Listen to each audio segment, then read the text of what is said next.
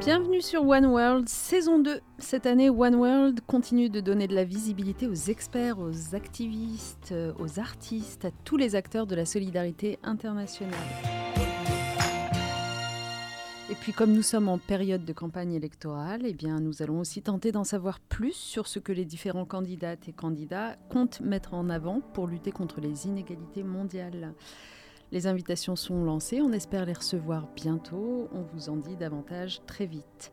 Mais en attendant, aujourd'hui, je voudrais me concentrer sur notre invitée du jour, Julia Faure. Quelques mots de contexte d'abord. Vous le savez, le 9 août 2021, le GIEC publiait un nouveau rapport dont le constat était sans appel. Le dérèglement climatique est une réalité.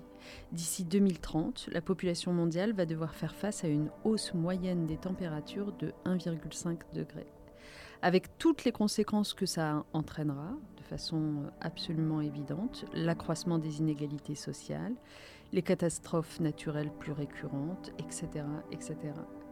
Si cette réalité est absolument alarmante, il est nécessaire que chacun joue un rôle pour réduire son impact. Et ce qui nous intéresse, nous, c'est de voir comment, euh, au-delà des pouvoirs publics, des entreprises, les citoyens, les citoyennes, la société civile jouent ce rôle.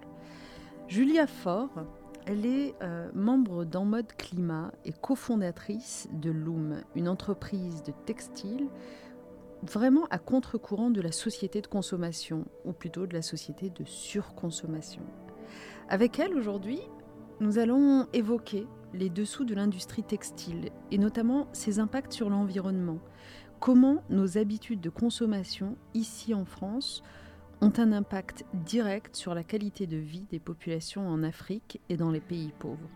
Chère Julia, merci infiniment d'avoir accepté notre invitation. Merci de m'avoir invitée. Alors, est-ce que je peux me permettre de vous présenter en quelques mots et puis euh, vous compléterez si j'oublie des choses qui vous paraissent importantes? Euh, Mais c'est intéressant, vous allez euh, le comprendre, ceux qui nous écoutez. À la base, vous êtes diplômé en agronomie et en études de genre. Vous avez d'abord travaillé pendant deux ans chez Amazon à Madrid. Et puis, vous avez rejoint La Ruche qui dit oui avant de créer votre propre marque de vêtements, éthique, donc Loom. Vous vous êtes intéressé à toutes les problématiques liées à l'industrie textile, donc les questions éthiques, environnementales, sociologiques. On vous a retrouvé par exemple à l'initiative d'une tribune qui a été signée par 150 entreprises textiles, qui a été publiée dans le monde et qui appelle à augmenter l'éco-contribution des vendeurs de textiles dont les produits émettent le plus de gaz à effet de serre. Bref, vous êtes absolument persuadé que la surconsommation n'est pas un besoin mais un désir créé par la fast fashion, c'est votre terme. Vous prenez la décroissance, vous incitez les marques à produire moins mais mieux. Votre credo, c'est moins c'est mieux, précisément. Est-ce que ce portrait de vous est assez juste? Ah oui, tout à fait. Alors racontez-nous comment est-ce qu'on passe de l'agronomie au monde de la mode déjà, en, passant par Amazon qui plus est Peut-être comme beaucoup de gens, j'ai peut-être un parcours où j'ai pas beaucoup choisi en fait. J'ai suivi des lignes, quoi. Euh, j'aimais la biologie, donc euh, je me suis retrouvée dans une école d'agronomie et à la sortie de mes écoles d'agronomie, comme j'avais aucune idée de ce que je voulais faire de ma vie, j'ai été euh, travailler dans une boîte que je connaissais. voilà, c'est souvent comme ça. Donc j'ai été travailler pour Amazon, pour Amazon en Espagne. C'était le lancement de d'Amazon en Espagne ils avaient besoin de quelqu'un pour la logistique. Et pour la première fois de ma vie, en travaillant chez Amazon, je me suis rendu compte que je voulais faire des choix.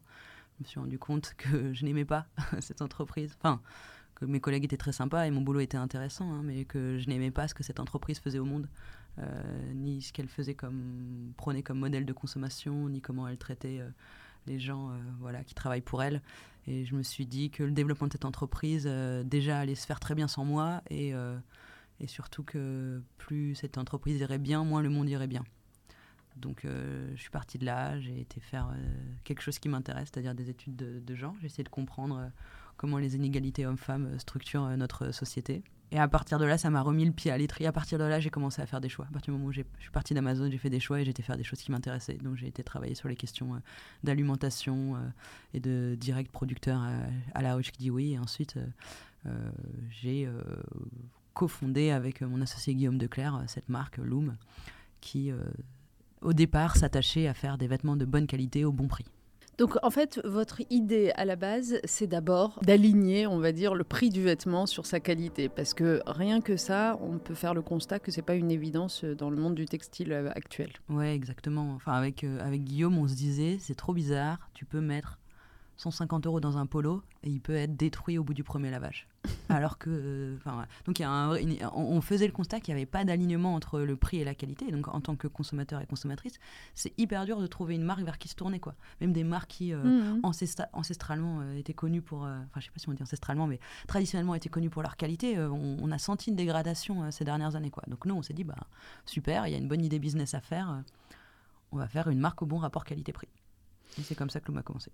Et c'est comme ça que Loom commence et que bah, tu développes petit à petit une espèce de conscience sur tous les sujets, en effet, liés à l'industrie textile. J'évoquais euh, notamment le, caractère extrêmement polluant de cette industrie. Alors, euh, on, compare d'ailleurs euh, souvent les émissions de gaz à effet de serre de cette industrie textile à celles qui sont produites par le secteur aérien. Je répète ici pour tout le monde. Donc euh, l'industrie textile rejetterait deux fois plus de CO2 que le trafic aérien mondial. Tu le confirmes? Et est-ce qu'il y a d'autres euh, effets environnementaux et polluants de cette industrie? Sur les chiffres d'émissions de, gaz à effet de serre du textile, les estimations, donc on a bien lu toutes les études, c'est entre 2 et 8 des gaz à effet de serre euh, mondiaux de ce qu'on a.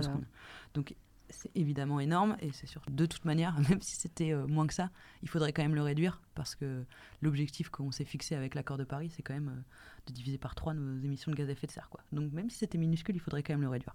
Mais là, il se trouve que c'est pas minuscule, que c'est euh, absurde d'avoir un secteur textile qui, qui, pollue autant parce que finalement, individuellement, une fringue, c'est pas très émetteur en carbone. Ce qui fait que ce secteur textile, il pollue autant, c'est parce qu'on produit beaucoup, beaucoup, beaucoup, beaucoup trop de fringues chaque année. Par exemple, bah, euh, au niveau mondial, c'est 100 milliards de fringues. 100 milliards de fringues qui sont produites chaque année. Et euh, bien sûr, euh, ces chiffres ne font qu'en augmentant. Et en fait, de cette surproduction découle énormément de problématiques environnementales et de pollution. Donc, on en a parlé, les émissions de gaz à effet de serre qui sont quand même. qui mettent quand même en jeu l'habitabilité de la planète, quoi. Donc, il serait peut-être temps de, de s'en occuper, mais aussi beaucoup de pollution beaucoup plus localisée. Donc, dans les zones de production, Bon, alors il y, a déjà eu beaucoup de scandales, mais on, on le sait, euh, le, textile, ça emploie beaucoup de produits chimiques. S'ils ne sont pas traités et qui sont reversés directement dans la nature, ben, ça pollue euh, les eaux, les nappes phréatiques, les terres, ça empoisonne les populations. Donc on a, il y, a beaucoup, il y a eu beaucoup de scandales euh, dans l'industrie textile à ce sujet. Récemment encore, j'étais au Bangladesh pour un documentaire avec, sur le front avec Hugo Clément et on a pu constater que les tanneries, certaines tanneries rejettent, mmh. tanneries, donc c'est les entreprises qui traitent le cuir, rejettent directement leurs produits toxiques dans les rivières alors qu'ils ont une station d'épuration, mais qu'ils ne l'allument pas parce qu'en fait, euh, ça, ça a un coût trop important. Quoi. Donc, il y, a mmh. c'est tout, donc, il y a la pollution des, produits chimiques, donc en amont. Hein, donc, ça, c'est vraiment c'est, euh, dans les pays producteurs, donc très loin de l'Occident, au Bangladesh, en Éthiopie, ou enfin au Vietnam, etc. Là-bas, euh, la nature est polluée localement. Et ensuite, il y a la pollution à l'autre bout sur qu'est-ce que deviennent nos déchets textiles, parce qu'il faut savoir que nos déchets textiles, c'est-à-dire les fringues qu'on met dans les bennes de recyclage. On, pense qu'ils vont être traités localement en France. C'est faux. Euh, on pense même qu'ils vont être donnés, à vrai on dire. Pense qu'ils vont être donnés, on pense mm. qu'ils vont être donnés, mais ça, on reviendra là-dessus. Mais disons, les fringues qui sont euh, vieilles, déchirées et tout, on sait qu'elles sont pas ah, réutilisables. On pourrait imaginer soit qu'elles sont recyclées en France, soit qu'elles sont je sais pas, mis dans des poubelles, etc. dans le cas, dans les faits, c'est pas le cas. On en, on en envoie à l'autre bout du monde, en particulier en Afrique, et on submerge ces pays de textiles. Euh, ça, on pourra revenir euh, sur ce sujet, mais quand je dis on submerge, c'est euh, hallucinant les quantités qu'on envoie. Par exemple, je vais prendre l'exemple du Ghana. le Ghana reçoit chaque semaine 15 millions de fringues. Et la population du Ghana, c'est 30 millions de personnes. Donc vous imaginez bien. Donc c'est 15 millions de fringues. 15 millions qui viennent d'où? Qui viennent de tous les pays occidentaux. D'accord. Et pourquoi le Ghana? Euh, le Ghana, euh, c'est un des pays récepteurs euh, qui reçoit toutes nos fringues et on sait beaucoup de choses sur ce pays parce que sur place, il y a une ONG, une fondation, une ONG, bon, je sais pas, the, OR Foundation, désolé de mal prononcer, qui est entre autres dirigée par Lise Riquette. Hmm. Et ce pays a enfin, on a de la visibilité, on comprend les problématiques euh, de pollution textile dans ce pays parce qu'il y a cette ONG et que cette ONG, et dedans, il y a une femme américaine qui est en lien avec les États-Unis, qui vient du secteur de la mode, qui est extrêmement douée en communication, donc qui arrive à visibiliser euh, les problèmes euh, générés par, nos, par nos, poubelles textiles. Quoi. Donc on peut supposer que c'est pareil dans d'autres pays, mais dont ah on ne prend pas conscience. on n'a pas besoin de mm. supposer, on le mm. sait. Enfin, on le sait, rien que la France, elle envoie chaque semaine 10 millions de fringues à l'étranger. Chaque semaine, 10 millions de vêtements. millions. Et le, Ghana, c'est 15 millions qui reçoivent. Donc, en fait, ça veut dire que c'est ce qui est vrai au Ghana, c'est vrai au Chili, c'est vrai au Sénégal, c'est vrai, euh, mm. c'est vrai à Madagascar, etc. Enfin, on inonde énormément de pays de nos fringues. Et bien sûr, ces pays-là débordent.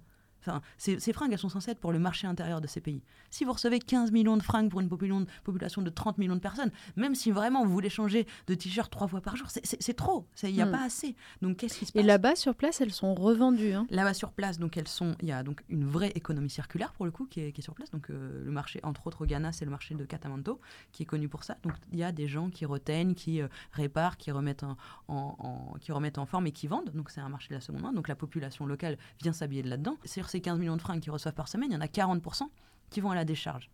Or, Incroyable. Or, mm. il n'y a pas de décharge assez grosse pour accueillir autant de volume.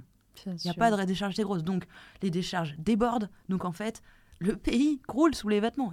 Les décharges débordent, elles sont à ciel ouvert, on entasse les vêtements où on peut. Euh, du coup, le vent les entraîne euh, n'importe où. Donc, les, ça finit dans les océans. Enfin, c'est vraiment. c'est ce, ce pays croule sous nos poubelles textiles. Et dans le même temps, euh, il y a des milliers de vêtements donc, qui sont produits chaque jour, hein, on est mhm. bien d'accord? Enfin, même plus. il y a 100 milliards de fringues chaque année, il y a euh, des millions de fringues euh, qui sont Des millions, oui, merci. Des millions de vêtements qui sont produits donc chaque jour, avec une durée de vie dont on a le sentiment qu'elle est toujours plus limitée? Comment est-ce qu'on en est arrivé là, franchement? Au début, hein, quand on a lancé Loom, on se disait, ben il y a un vrai problème, la qualité des vêtements s'est dégradée. Je pense que c'est un peu vrai, mais que c'est pas ça le gros problème si aujourd'hui on est effectivement dans un système où on jette beaucoup, où on consomme des vêtements, on les jette, euh, mais on les consomme pas. C'est pas tellement lié à la dégradation de la qualité. Il y a certaines marques euh, qui, en fait, qu'on peut constater, c'est qu'il y a certaines marques qui vendent cher et qui ont dégradé leur qualité et qui vendent de la merde maintenant et qui vraiment arnaquent le consommateur. Mais si on regarde par exemple les marques de la fast fashion, euh, c'est pas forcément de la mauvaise qualité ce qu'on achète. Ce qui est normal parce que depuis en fait 20 ans, l'industrie textile et les, les process textiles se sont vachement améliorés. Enfin, maintenant, on fait des fils beaucoup plus solides. Si on met un peu de matière synthétique dans un, dans un vêtement, ça tient beaucoup plus longtemps parce que la matière synthétique, on le voit, hein, puisqu'elle ne se mmh. biodégrade pas, elle, mmh. elle, apporte aussi de la résistance à un vêtement et tout. Donc, dans l'ensemble, c'est pas tellement une dégradation physique qu'on mmh. ressent euh, de, de, la qualité. Ce qui fait qu'on achète et qu'on jette nos vêtements, c'est parce que c'est pas cher. C'est parce que les fringues sont tellement pas chères que, en fait, mais à quoi bon réparer ce t-shirt? À quoi bon réparer cette chemise? À quoi bon remettre un bouton? Ça me coûte moins cher de racheter une chemise que de l'emmener chez le retoucheur en fait. Hmm. Donc, et là, si on prend un peu de recul, qu'est-ce qui fait que nos vêtements sont devenus pas chers? C'est qu'on a délocalisé la production dans des hmm. pays qui sont moins disants socialement et écologiquement. On s'est dit, ben, on va aller dans des pays où les dames qui font nos fringues non, sont, sont payées en dessous du salaire vital, c'est-à-dire en dessous du salaire nécessaire pour assurer leur survie. On va donc aller exploiter des populations en Asie ça va faire baisser le prix des fringues et on va pouvoir en acheter plus. Et c'est exactement ce qui se passe. Sans parler du drame du Rana Plaza, sans etc. Parler de, on y reviendra tout à l'heure. Sans parler des catastrophes, etc. Mais juste linéairement, même si, d'ailleurs, même si les gens étaient payés euh, un salaire décent, je pense qu'il y aurait quand même un problème. Linéairement, on a été produire dans des pays qui sont moins disants socialement et écologiquement. Ça a fait drastiquement baisser le prix des fringues. Et donc, qu'est-ce qui se passe? On a à peu près le même budget fringues qu'il euh, y a 20 ans. On achète juste deux fois plus de, deux fois plus de vêtements. Hmm. Et on, et on n'a pas on ne peut pas les porter. Enfin, on achète plus de vêtements que ce qu'on peut en porter. On achète hmm. plus de vêtements que ce qu'on pourra porter euh, tout au long de notre vie. Donc, à, à ce moment-là, si les vêtements sont si peu chers, si c'est si cher de réparer, et si c'est si important aussi, on, peut, on pourra y revenir. Cette industrie, elle est aussi là pour nous faire désirer sans cesse des nouveaux vêtements. Qu'est-ce qui s'est passé dans cette industrie? On en a fait baisser le prix, ce qui fait que tout le monde peut s'acheter des fringues tout le temps. Et l'autre chose qu'a fait cette industrie, c'est qu'elle s'est dit comment je... attendez, c'est pas suffisant d'avoir des fringues pas chères parce que s'il y avait que des t-shirts noirs, même si tu en achètes quatre, au bout d'un moment tu te lasses. La deuxième chose pour faire en sorte que les gens achètent et jettent leurs vêtements rapidement, c'est de créer du désir. Et cette industrie, elle est forte, elle est excellente dans l'obsolescence programmée du désir. C'est-à-dire nous faire sans cesse désirer des nouvelles choses. Et même les gens qui se pensent imperméables à ça ne le sont pas. Je peux prendre l'exemple. Si vous allez sur le site de Shine, il y a des centaines de milliers de références sur une centaine de milliers de choix. C'est impossible qu'il n'y ait pas au moins 100 choses qui vous plaisent. C'est impossible, c'est sûr. Et si c'est 100 choses qui coûtent 3 balles, mais enfin, oui, bien sûr, on peut se le permettre, bien sûr, mais même si tu n'en achètes que 10%, tu t'en achètes 30, ah, voilà, 30 à 3 balles, voilà, ça a eu 100 euros d'achat, de, de, etc. Enfin, c'est impossible de résister c'est impossible de résister parce qu'on peut se le permettre et parce qu'on le veut, parce qu'on le désire. Et vous ne croyez pas qu'en plus le numérique a aggravé ces comportements-là, cette forme d'addiction, euh, enfin voilà, cette obsolescence programmée, etc. de la mode? Parce que moi je me faisais la réflexion, pardon, c'est une question très personnelle, mais je me faisais la réflexion, par exemple, quelqu'un comme moi, j'aime pas du tout faire du shopping, donc mm. euh, je m'ennuie très vite quand je suis en situation de shopping dans un magasin physique. Mais sur euh, le numérique, je suis capable de passer en revue comme ça, sur une plateforme ou une autre, des tenues pendant, pendant beaucoup plus longtemps. Donc je me suis dit qu'il doit y avoir un caractère addictif en plus. Ah oui, tout à fait. En fait, c'est la magie et, la face sombre du numérique. C'est qu'ils arrivent à hum, optimiser, processer, ingénierer tout ce qui se passe dans le, dans le physique. Oui, donc les désirs. Euh, les désirs, optimiser l'expérience d'achat pour qu'il n'y ait aucune friction. Il n'y a pas de queue à la caisse dans le numérique. Mm, il n'y a pas de gens qui font la queue à la cabine au numérique. Il n'y a pas une vendeuse désagréable dans le numérique. Tout est, tout est lisse, tout est, tout est beau, tout est, tout est agréable, tout se passe. Il y a le paiement en trois fois. Vous voulez acheter un t-shirt à 3 euros, mais vous pouvez le payer en trois fois sans frais si vous voulez. Vous voulez le. Mais pas de problème, pas la peine de l'essayer, les, les, retours sont gratuits. Vous ramenez, enfin, genre, et 15%, si, et 15 de réduction si vous en achetez trois. Enfin, c'est, ça a été industrialisé. En fait, ils ont industrialisé tous les process qui étaient là pour euh, mm. inciter à consommer. Donc, effectivement, dans le magasin physique, il peut y avoir des nouvelles collections, mais l'espace est limité. Sur, dans le numérique, c'est pour ça qu'on peut avoir des Shine et des Asos qui ont des centaines de milliers de références. C'est parce qu'il n'y a pas de limite à mm. ça. Donc oui, effectivement, le numérique supprime toutes les frictions. Et en plus de ça, il y a la question euh, de l'exposition euh, à la pub, aux réseaux sociaux, enfin à la pub plus ou moins euh, déguisée, quoi, aux, aux influenceurs, influenceuses, les pubs sur Insta, etc. Enfin, tout, tout, est encore plus important, plus exagéré. Et la facilité d'achat. Maintenant, vous voyez une photo sur Instagram, vous dites Ah, c'est joli. En deux clics, vous pouvez avoir le produit. Et en trois jours, il est chez vous. Enfin, c'est tellement sans friction. Sur la question que vous évoquiez tout à l'heure, vous disiez euh, ben c'est ça va plus vite et puis c'est même quasiment moins cher de se racheter un nouveau vêtement que de le retoucher. Est-ce qu'il y a des pays qui euh, font office plutôt de modèle pour le coup, euh, qui seraient plus portés sur la retouche, sur l'attention et le soin véritable consacré aux vêtements par rapport à d'autres? Bah, spontanément, j'aurais tendance à dire, par exemple, que j'ai le sentiment qu'au nord, au nord de l'Europe, on accorde plus ce type de soins, mais peut-être que je me trompe. Hein, ah non, non, euh, non c'est le sud, c'est le Ghana. C'est le Ghana qui est Ah, quand je dis, euh, ah oui, d'accord. Donc c'est dans les pays pauvres en, fait, d'après vous. Oui, c'est ça. En fait. Oui, mais ça c'est, euh, comment dire, c'est hmm, peut-être parce qu'il n'y a pas le choix en fait. Mais ma question c'est plutôt une question culturelle. Dans les pays où on a le choix et donc au nord du monde, est-ce qu'il y a des pays euh, où culturellement on va plus retoucher ses vêtements? La culture vient de la possibilité de choix ou pas. Pourquoi on le fait Pourquoi on le fait plus en France alors qu'on est la capitale de la mode? Enfin, c'est nous. Ouais. Enfin, on a, et, et, je peux vous dire, nos grands-parents en tout cas, nos grands-mères le faisaient. Et voir, elles se taillaient elles-mêmes leurs fringues, etc. Qu'est-ce qui fait qu'on a une culture de la retouche ou pas? C'est qu'on a l'obligation, c'est qu'on peut s'en passer ou pas. À partir du moment où on est dans un pays où, en fait, retoucher un vêtement en France, c'est plus cher que euh, de produire un neuf. Normal, puisqu'on va, on va produire dans des mmh. endroits où les, où les salaires euh, sont ridicules. Donc, les seuls pays où il y a une industrie, une économie circulaire, c'est les pays qui ne peuvent pas, enfin, mmh. qui n'ont pas les moyens de s'acheter de, la première main. Donc, mmh bien sûr que c'est les pays producteurs et les pays récepteurs, mais tout l'Occident n'a plus de culture de ça. Il peut y avoir ponctuellement des gens qui vont chez le retoucheur et tout, mais ça représente une, infime partie de la population. Euh, c'est presque une loi du marché en fait. Il ne peut pas y avoir d'économie de la seconde main à partir du moment où la première main est plus chère et moins chère. Moins chère. Donc euh, c'est les vrais pays qui sont des inspirations pour nous. C'est effectivement c'est le Ghana, Enfin, c'est tous les pays mm. qui, qui, réceptionnent nos poubelles textiles. Et après, on a des grands mots en France. On dit, mais non, on va faire une économie circulaire, etc. Cette économie circulaire, elle existe déjà. Elle existe déjà dans les pays qui reçoivent notre poubelle. Et nous, on prétend inventer des nouvelles choses, le, mettre des énormes machines pour recycler, etc le recyclage, c'est pas de l'économie circulaire. L'économie circulaire, c'est faire en sorte de réparer et de remettre en état le vêtement jusqu'à la corde. Et le recyclage, ça doit être la dernière des dernières étapes. Mais avant, on devrait laver, réparer, reteindre, repriser, refaire les trous et tout, chose qu'on ne fait plus du tout en France. Pourquoi? Parce qu'on s'est fait inonder de fast fashion. Hmm. Donc en fait, le problème, c'est la fast fashion. Mais alors du coup, quelle solution pour y remédier euh, Et notamment, est-ce que les entreprises du textile sont arrivés au niveau de, prise de conscience et puis d'engagement en faveur d'un modèle plus durable, d'après vous? Est-ce que, est que les pouvoirs publics comprennent aussi quel est leur rôle de régulation? Alors, on va, il y a plusieurs choses. les entreprises, à quelques exceptions près, n'ont pas les pouvoirs de sacrifier euh, leur rentabilité ou leur profitabilité pour euh, des idéaux ou pour des valeurs. C'est quand même quelque chose qu'on doit avoir en tête, on le sait. Enfin, on l'a vu. On l'a vu avec Danone, on l'a vu. Enfin, les entreprises ne s'engagent dans des questions éthiques et morales qu'à partir du moment où ça sert leurs intérêts économiques, à quelques exceptions près. Donc, de manière générale, compter sur euh, une prise de conscience des entreprises, c'est illusoire. Ça fait depuis les années 90 que Nike est dans des scandales textiles d'exploitation de gamines qui font nos ballons de football. On les a retrouvés dans le Rana Plaza, on les retrouve dans l'exploitation des Ouïghours. Bien sûr qu'ils savent, bien sûr qu'ils savent qu'ils exploitent des gens à l'autre bout du monde. Est-ce que ça a changé quoi que ce soit dans leur manière de faire? Est-ce qu'ils se sont battus pour, que, pour l'augmentation du salaire moyen euh, au Bangladesh? Est-ce qu'ils ont euh, relocalisé leur production dans des pays qui, qui protègent efficacement les gens et l'environnement Ils ne l'ont pas fait. Et, et, ça vaut pour Nike, et ça vaut pour H&M, et ça vaut pour Zara, et ça vaut pour Shein, etc. Compter sur une prise de conscience des entreprises, mais c'est complètement illusoire. C'est, fin, ça n'a aucun sens. Non, mais une pression euh, de leurs consommateurs.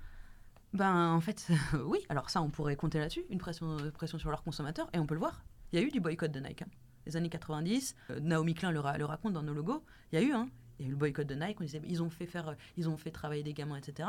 Là, ce qu'on fait le constat, c'est que Nike n'est pas devenu plus éthique et cette marque n'a jamais été aussi puissante. Je me demande si même j'ai pas des Nike au pied en vous disant ça. Enfin, c'est la marque, euh, cette marque, elle est désirable à souhait par toutes les classes sociales, par toutes les populations, par le monde entier. On voit bien qu'il y a quelque chose qui ne marche pas dans la pression du consommateur. Peut-être qu'il y a une partie de la population qui est assez engagée pour ça, mais le boycott ne fait pas chavirer les multinationales. Elle ne l'a jamais fait.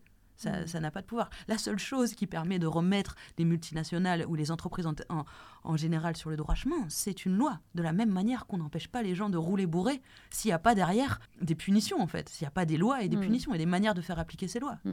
Sinon, il y aura toujours des gens qui rouleront bourrés. Même s'il y a une pression sociale et même si on leur dit, franchement, c'est pas très bien de, de rouler bourré. Et du coup, euh, en parlant de, loi, donc on en a un exemple avec euh, une loi assez forte hein, qui a été adoptée en 2017, qui s'appelle la loi devoir de vigilance, qui a été adoptée d'ailleurs suite au fameux drame euh, du Rana Plaza, hein, tout le monde se souvient bien, au Bangladesh, où des travailleurs, des travailleuses étaient mortes dans l'incendie d'une usine qui fabriquait des vêtements notamment pour Zara et H&M. Ça avait été une déflagration et en même temps qui ne faisait que mettre à jour hein, ces conditions de travail indignes. Et du coup, la loi devoir de vigilance engageait la responsabilité pénale des entreprises mmh. pour les conditions de travail euh, dans leurs filiales ou même chez leurs sous-traitants installés dans les pays euh, du Sud. Donc, quelques années après, est-ce que vous avez le sentiment que ça a bouleversé la donne euh, ou que c'est encore moyennement appliqué Quel est votre regard? Je ne suis pas spécialiste de ce sujet. C'est vrai qu'il y a éthique sur l'étiquette qui se bat plus sur ce truc-là. Ce que je sais, c'est que dans les faits, on a de, des vêtements qui sont issus de l'esclavage euh, des Ouïghours, qui sont mm. sur le marché français, qui sont extrêmement compétitifs, parce que du coup, effectivement, faire travailler des esclaves, ça coûte pas cher, et que les marques qui mettent sur le marché ces, ces vêtements-là n'ont pas eu l'ombre d'une condamnation. Quoi. Donc, euh, je ne sais pas exactement où ça en est dans mm. l'application de cette loi, mais en tout cas... Euh, mais en tout cas, il y a des forces sombres qui s'opposent à ce que cette industrie soit régulée, même peu importe la gravité des crimes qu'elle commet. Il y a vraiment, enfin, en face de nous, on a des gens qui, qui sont prêts à tout pour euh, leur profit. Enfin, c'est terrible de le formuler comme ça, c'est terrible que le monde ça soit aussi manichéen, mais oui, il y a des gens qui préfèrent euh, inonder l'Afrique euh, de, de, nos poubelles textiles, il y a des gens qui préfèrent exploiter des gamines à l'autre bout du monde, il y a des gens qui préfèrent faire en sorte, enfin, qui préfèrent utiliser du travail esclave plutôt que de renoncer à, leur profit. C'est pour ça que ce truc de ah, la prise de conscience des entreprises, je trouve que c'est. Enfin, on, oublie ces choses-là. Il y a des gens qui produisent des fringues, qui font produire des fringues par des esclaves. Comment on peut attendre une prise de conscience de ces gens-là? Enfin, c'est pas possible. Bien sûr, il faut leur mettre, il faut leur mettre des lois, il faut mettre, il faut mettre des lois et des réglementations qui soient extrêmement dures, extrêmement fortes, extrêmement contraignantes. Parce que là, on le voit, la loi sur le devoir de vigilance, c'est déjà une avancée de dingue. Et on n'arrive pas à la faire appliquer, on n'arrive pas à les punir, on n'arrive même pas à empêcher que, ces produits arrivent sur notre marché. Et ces produits, ils arrivent sur notre marché. Et ils font de la concurrence aux produits qui sont faits euh, en France.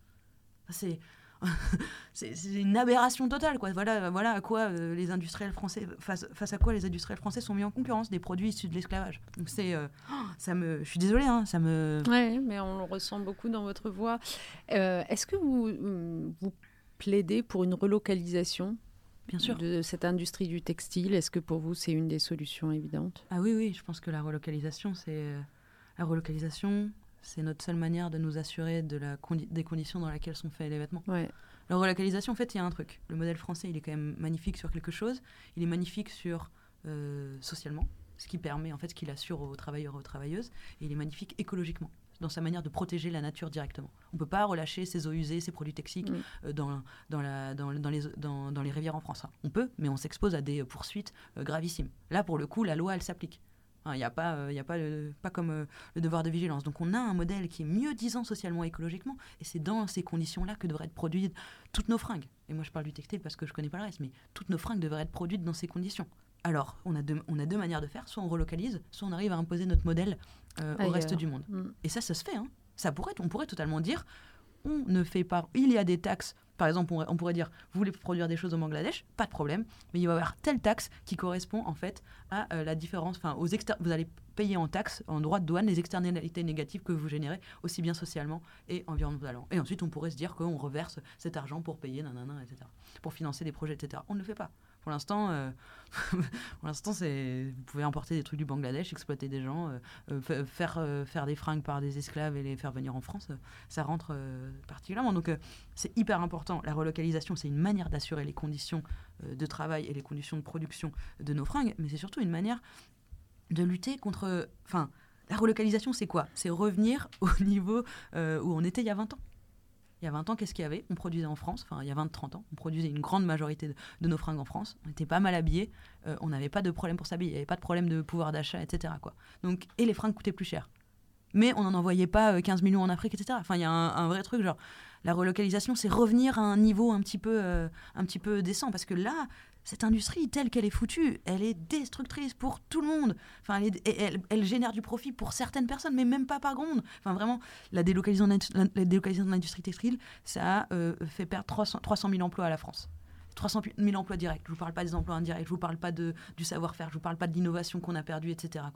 Donc, on, a tout perdu à ça. On a tout perdu. On n'est pas mieux habillé, on, est, croule sous les fringues, on est malheureux de surconsommation, on envoie toutes nos fringues en Afrique, on a créé du chômage, on a créé de la pauvreté. Et enfin, vraiment, on a tout perdu là-dedans. Tout. Les seuls qui ont gagné, c'est trois mecs qui sont à la tête de marques de fast fashion et qui sont dans les plus grandes fortunes mondiales. Et vous regardez, vous regardez les fortunes mondiales, il y a beaucoup de gens du textile qui sont dans ces trucs-là.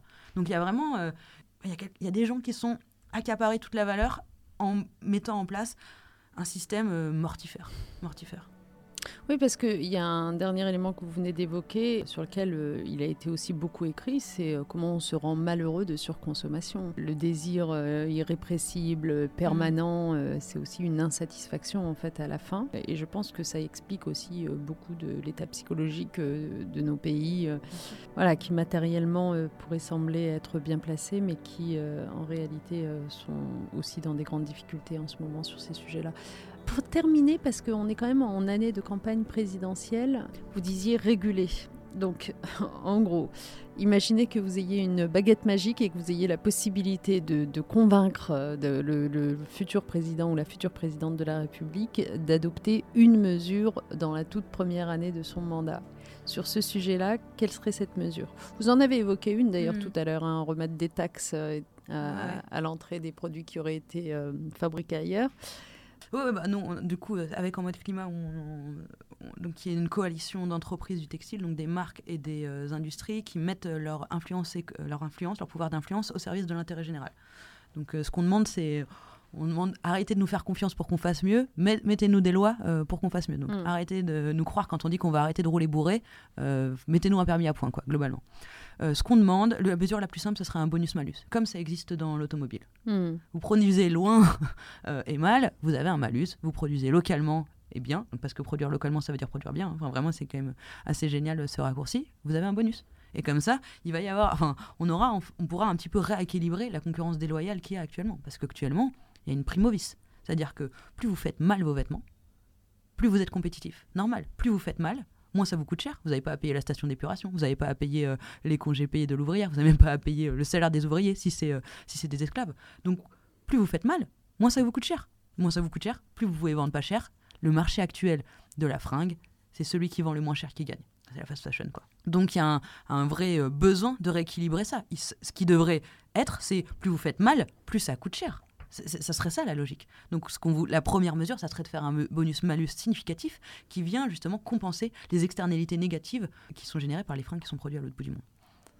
Et s'agissant de, des consommateurs, si vous pouviez leur euh, imposer une autre façon de faire, ou en tout cas euh, promouvoir auprès d'eux une autre façon de faire, vous diriez quoi? Je pense que c'est euh, très dur, hein, parce que c'est pas. Enfin, mais moi je le vois. Hein. Moi, je... En fait, ils sont victimes. Ah bah, on est victimes de cette fast fashion. on, on, est, on est assommé en permanence de messages. Enfin, je sais pas. Par exemple, même si moi je voulais m'acheter un manteau, pour acheter un manteau de bonne qualité, bien produit, etc. Je crois qu'il fallait que je débourse 400 euros. Et j'ai de l'argent je pourrais les mettre, ces 400 euros. Mais psychologiquement, il y a un truc qui me dit Mais pourquoi je vais mettre 400 balles dans un manteau alors que je peux le trouver à 120 balles chez Uniqlo? Hmm. et, c'est ce truc-là. Alors que si même moi, qui suis quand même, qui baigne dans ce, dans ce, dans ce, dans ce, dans ce, dans ce monde toute la journée, que je suis confronté chaque jour, chaque minute à, ces, à tout ce que ça génère comme misère sociale et comme catastrophe écologique, je me dis ah, Attends, quand même, 400 balles, c'est cher bien sûr que, que, les gens qui sont moins sensibilisés ou qui gagnent moins d'argent que moi, c'est impossible de leur faire faire euh, ce pas-là, quoi. Donc, euh, pour moi, le, le consommateur, il, est piégé. Enfin, déjà parce qu'il est consommateur. En fait, euh, le vrai pouvoir du consommateur, c'est de ne plus être un consommateur. C'est ça, qui mm. est, ça qui est fort. C'est de se dire, en fait, je, je ne consomme plus, je suis un citoyen, en fait demande de la régulation, j'essaie d'acheter le moins possible, je, je, boycotte la publicité, les marques, les magasins, etc. Enfin, c'est, c'est, enfin, en tout cas, euh, les, marques qui, les marques qui ne sont pas vertueuses. Quoi vous pouvez me boycotter aussi, ça, ça, mm. vous pouvez boycotter ma marque aussi, en fait, on, s'en fout, non, etc. Mais... Elle a l'air formidable, votre marque, euh, et on répète ici d'ailleurs euh, le nom de, de la marque hein, de vêtements éthiques, Loom, L2OM. Je vous invite à découvrir ça. Vous avez euh, donc un site internet sur lequel on, on, peut retrouver tous vos engagements et puis aussi les vêtements que vous produisez, que vous vendez. Merci infiniment. J'espère qu'on a passé en revue tous les sujets que vous aviez envie d'évoquer. Ouais, ouais, non, non, c'est si. Euh, c'était très intéressant. Désolée, en fait, je, normalement, je suis pas émue comme ça, mais là, j'ai euh, regardé Don't Look Up, ça m'a. ça, ça, ça me, j'ai l'impression que c'est ma vie, quoi. Et du coup. Euh, bah oui, mm. sur tellement de sujets. Non, mm. mais c'est euh, évident que, que cette industrie du textile euh, aujourd'hui est une des illustrations absolument majeures des dysfonctionnements qui créent tant d'inégalités mondiales et tant de souffrances, et encore une fois au sud et finalement au nord aussi. bien sûr. Donc euh, merci beaucoup d'avoir partagé avec nous votre expérience et votre expertise sur ces sujets. Je vous dis à très vite pour le prochain épisode et n'hésitez pas à commenter évidemment et aller découvrir davantage cette marque et, et Julia qui se tient aussi à votre disposition. Vous êtes sur les réseaux sociaux, Julia euh, euh, Non. Non Si je suis sur LinkedIn, euh, c'est un réseau social qui est où j'ai pas peur des commentaires des gens. Oui, oui, c'est bien LinkedIn, j'aime beaucoup aussi. Donc voilà, vous pouvez la retrouver sur LinkedIn, Julia Faure, membre d'En Mode Climat, cofondatrice de Loom. Merci à tous et à très bientôt.